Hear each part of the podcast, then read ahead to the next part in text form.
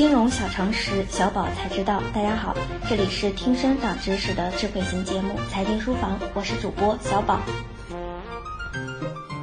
离离原上草，一岁一枯荣，而我等投资人的小心脏也跟着中国复杂的经济变化一岁恩枯荣。常年混迹金融圈，没点绝技傍身那怎么行？今天我们就来了解一下投资界的荣枯分水线——采购经理指数。采购经理指数 （PMI） 是对全国最具代表性企业的采购经理的月度调查汇总出来的指数，主要通过订单、生产、雇员、配送、存货等指标动态变化来反映经济活动所处的周期状态。制造业及非制造业 PMI 指数分别于每月一号和三号发布。PMI 最早源于美国，目前有二十多个国家建立了 PMI 体系。我国国家统计局二零零五年开始每月发布一次中国 PMI 数据。除此以外，汇丰中国每月也会发布一份 PMI 报告，被大家称为民间 PMI，其数据和官方存在出入，业内对此也是褒贬不一。PMI 指数区间为一到一百，五十为 PMI 的荣枯分水线。当 PMI 大于五十时，说明经济在扩张；当 PMI 小于五十时，说明经济在收缩。每月初会根据市场以往趋势推测本月 PMI 指数的预期值，四月初公布实际值。如实际值低于预期值，未来经济可能有消极趋势；反之，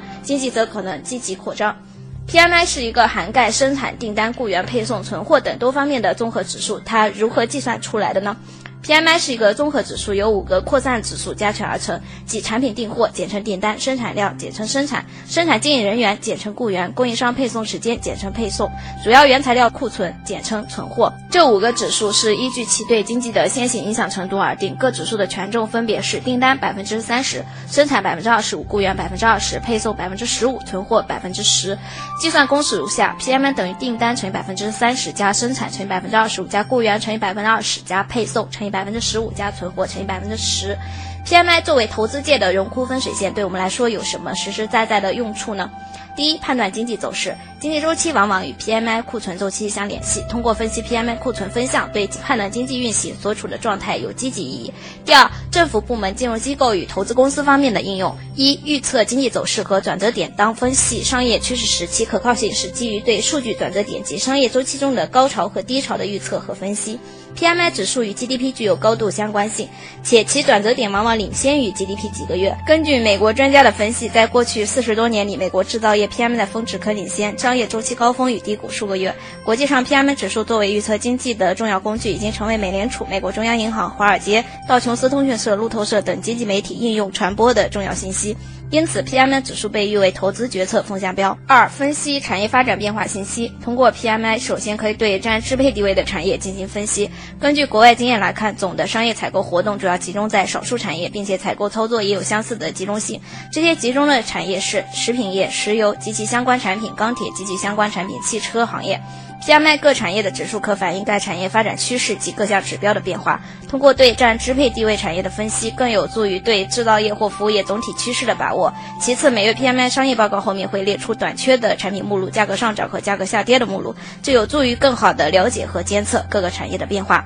三、确定投资方向的重要性。资产市场瞬息万变，更为重要的是及时发现经济转折的迹象，并做出相应投资决策。制造业 PMI 与工业经济相关指标之间表现出了较强的相关性，比如生产量指数的变化与工业总产值增长率的变化，出口订单指数的变化与工业行业出口交货值增长率的变化，PMI 综合指数的变化与工业增加值增长率的变化，购进价格指数的变化与生产资料价格指数的变化相关性分别达到零点七七一、零点八一五、零点七三五、零点七八八。第三，企业方面的应用，企业经营活动主要是根据预测来安排的。对原材料、零部件的供应预测，有时比销售预测更为重要。首先，供应预测有助于预测和控制生产库存等成本。通过 PMI，企业经营者可及时判断行业供应及整体走势，从而更好地进行决策。其次，PMI 也可用于判断整体经济状况对市场的影响。最后，在甄别特定采购决策时，也需要用 PMI 预测经济走势。PMI 又称行业经济发展体检表。那么，我国最新的体检数据是怎样的呢？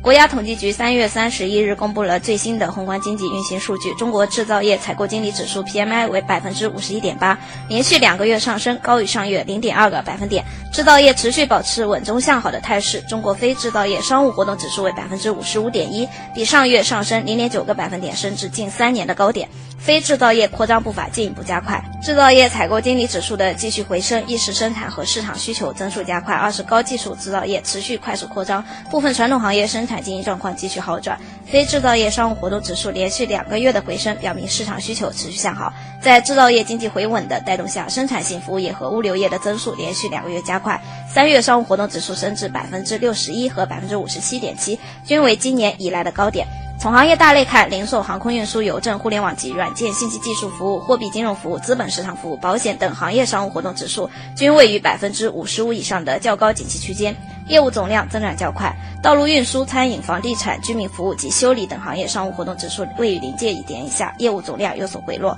建筑业扩张速度有所加快。今年以来，随着我国重大建设项目的推进，基础设施投资逐渐加快，建筑业生产总体保持较快增长。从市场预期看，建筑业业务活动预期指数为百分之六十六点七，连续三个月上升，为二零一五年七月以来的高点。企业对未来市场信心继续增强。